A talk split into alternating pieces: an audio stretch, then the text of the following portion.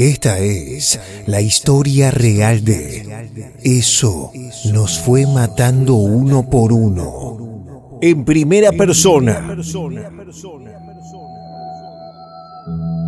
La historia que voy a contar no me enorgullece para nada, pero siento necesario hacerlo.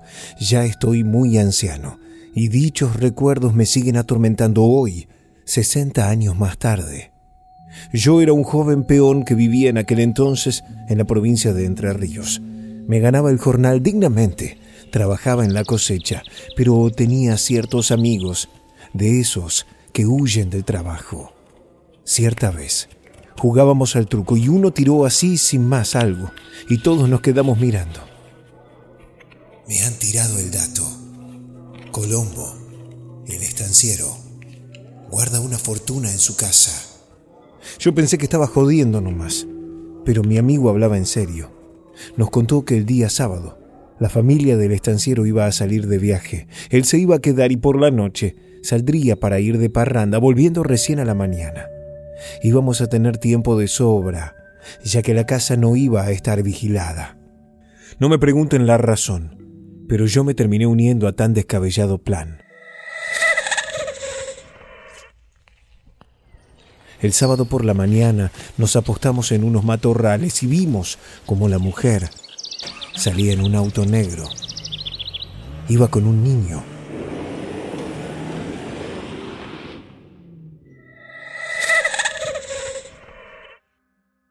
Cuando cayó el sol, don Colombo partió en otro auto. En realidad la propiedad sí estaba vigilada. Eran dos tipos. Pero mi amigo, el perpetrador del plan, los conocía les prometió parte del botín. Ellos planeaban decir que corrieron a los tiros a los ladrones y otros aprovecharon para meterse en la casa. La casa era de una sola planta, pero muy amplia. Allí fácilmente podían convivir 15 personas. Yo fui a la despensa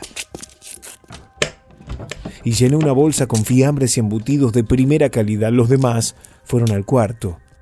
Ahí encontraron la caja fuerte uno de los vigilantes era todo un conocedor de Lampa. Nos dio herramientas y la abrimos. Nos hicimos con oro y joyas. Salimos, le dimos su parte a los vigilantes y pensamos que todo iba a estar bien. Yo no esperaba la seguidilla de muertes que estaban por ocurrir. Primero fueron los dos vigilantes. Nos enteramos que aparecieron ahorcados en un árbol de la propiedad al día siguiente del robo. Al parecer, don Colombo no se andaba con jodas. Tuvimos miedo, imagínense.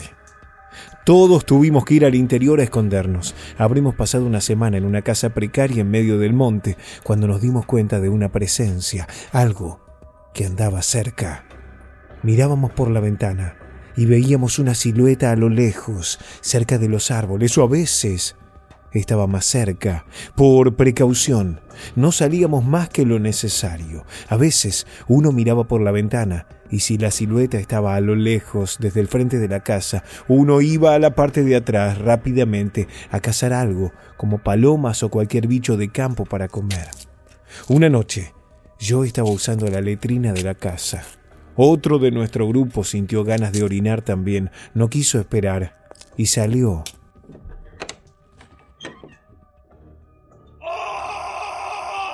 Al rato lo escuchábamos gritar. Los demás se despertaron. Yo me subí los pantalones y me uní a ellos, que salieron corriendo hacia el exterior. Primero no entendíamos qué era eso que estábamos viendo, un resplandor que giraba en círculos. No tardamos en darnos cuenta que era nuestro amigo, prendido fuego. Yo fui el único que intentó auxiliarlo. Los demás entraron corriendo creyendo que el señor Colombo estaba cerca, pero yo no pude hacer nada para salvarlo. El pobre diablo aquel murió quemado en carne viva. Nos pusimos más paranoicos que nunca. Dejamos ahí el cadáver y nos encerramos. Pusimos tablas en las ventanas. Habremos pasado dos días sin comer cuando algo terrible le pasó a otro de los nuestros. Este se levantó en medio de la noche se tiró al piso, comenzó a quejarse, retorcerse de dolor y lo peor de todo, vomitar sangre. Uno se puso paranoico y comenzó a gritar, fue el señor Colombo. Nos envenenó a todos mientras dormíamos. Yo le dije que se calmara, que no había entrado nadie. A ese tampoco pudimos salvarlo. Murió ahí nomás. Sinceramente, yo no daba para más. Ordené enterrar a los muertos ahí y que cada uno tomase un camino distinto. Los enterramos y salimos, pero justo antes del punto donde debíamos separarnos. Alguien nos vio por suerte era un cuatrero conocido. Nos dejó boquiabiertos con lo que dijo. Todo el mundo diciendo que ustedes andan en otro país con la guita. Y acá los veo más sucios que por diosero. Le pedimos que nos explicase qué estaba pasando. Nos dijo que el señor mandó a colgar a los vigilantes. Pero al día siguiente él y toda su familia fueron masacrados a balazos. Resulta que la plata que robamos era la deuda con un cafillo que tenía el señor. No se creyó lo del robo, y como los vigilantes fueron muertos antes de hablar, nadie más sabía nada. El proxeneta aquel no se lo tomó bien.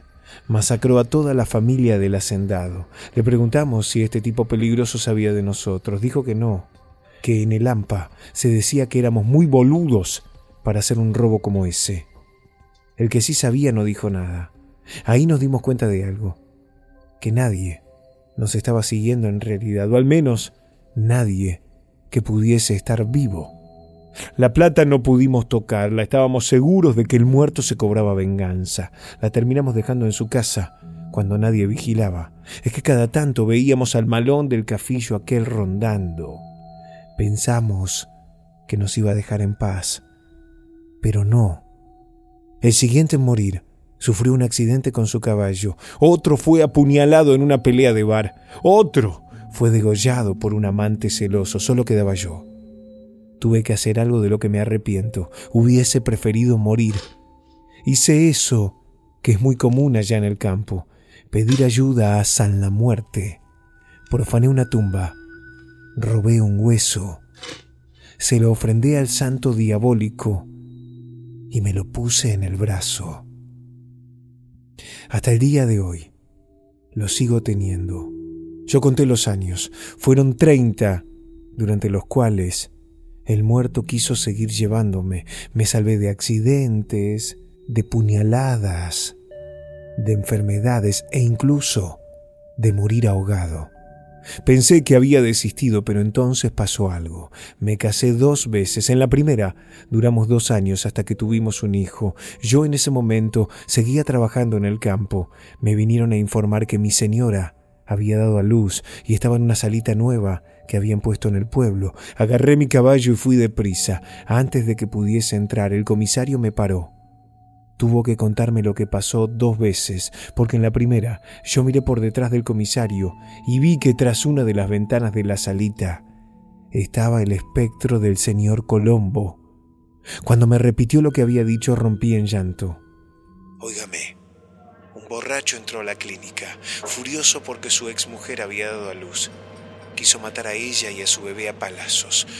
No pudieron detenerlo, pero trágicamente en su frenesí se confundió de cama y fue contra su esposa y su criatura.